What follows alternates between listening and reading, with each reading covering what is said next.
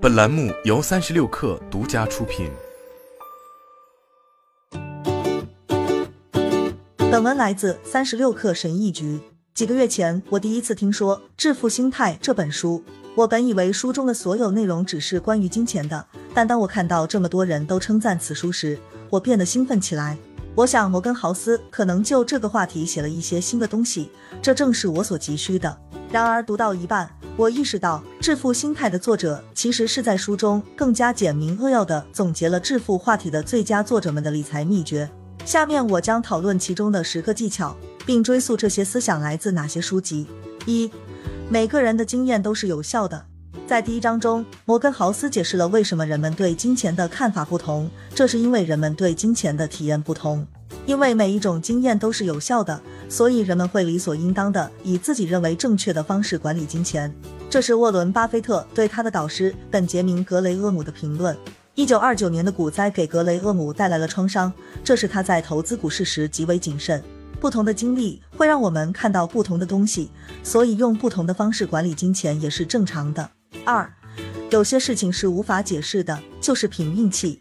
在第二章中，豪斯解释说，在一个人财务自由的过程中，运气所起的作用是无法衡量的。因此，如果一个人想要变得富有，他他应该不要只关注一个人，而应该研究一系列的人，从中得出原则。这个想法直接来自纳西姆塔勒布的《随机漫步的傻瓜》一书。更具体的说，它源于一种被称为幸存者偏差的心理偏见。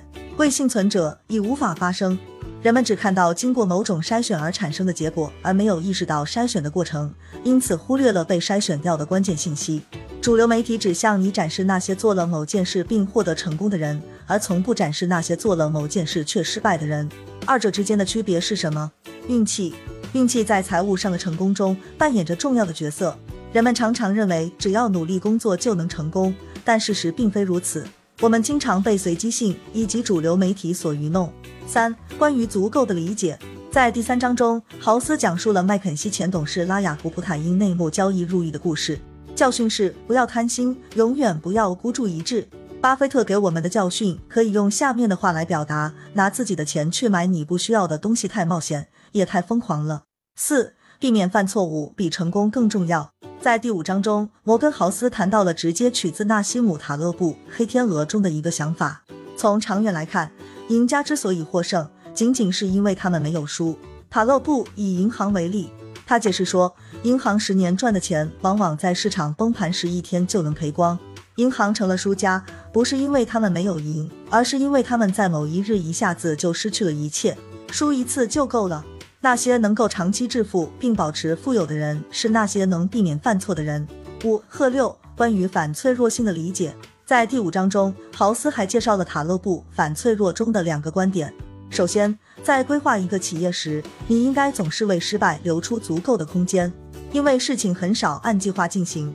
例如，如果你认为需要 X 数量的资金来做一个项目，事实是你可能需要 X 加百分之三十的资金。这意味着你需要比原计划准备更多的钱。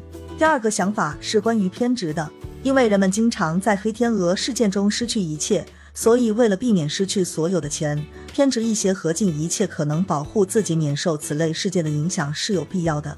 因此，在投资你不了解的金融产品之前，要小心。七、市场中的不对称性。纳西姆塔勒布的观点还没完，在第六章中，豪斯解释了为什么市场的回报是不对称的。也就是说，你赚到的大部分钱只是来源于少数几笔投资。例如，沃伦·巴菲特一生中拥有大约四百五十家公司，其中只有十家公司给他带来了大部分的财富。不对称是塔勒布所偏爱的主题。他注意到市场的巨大不对称性，并发明了一种通过压注于公司的崩盘来迅速致富的策略。摩根在书中所说的内容没什么太新鲜的。八、时间的亿万富翁。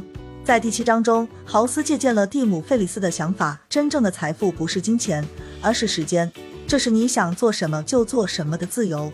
财富不是在车库里有辆兰博基尼，而是能按照自己的意愿计划自由的一天。不过，金钱能让你独立，而独立是幸福的前提。九、情绪。在第十一章中，摩根豪斯解释说，由于一些偏见，人类在金钱问题上不可能是理性的。塔勒布在《黑天鹅》和《随机漫步的傻瓜》中讨论了这些偏见，但是这些观点最初是由丹尼尔·卡尼曼和阿莫斯·特沃斯基提出的。这两位心理学家一起发现了一百五十多种人类偏见。在《随机漫步的傻瓜》一书中，塔勒布讨论了自己无法调节情绪的问题，因此他不会与情绪作对，而是与他们合作，在做出投资决定时将情绪因素考虑在内。睡个好觉和低回报比持续的担忧和高回报要好得多。一零黑天鹅。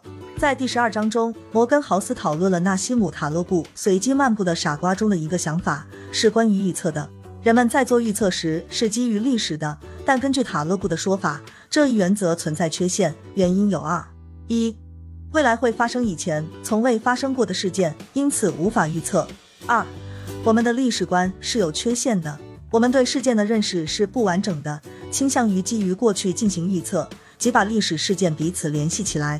仿佛他们之间存在逻辑上的后续联系，这也是错误的。历史是随机的，无论发生了什么，都可能以完全不同的方式发生。这就是为什么你不应该费心去预测，相反，你应该确保自己的钱受到了应有的保护，以防发生灾难性的金融冲击。胜者赢，因为他们不输，记得吗？好了，本期节目就是这样，下期节目我们不见不散。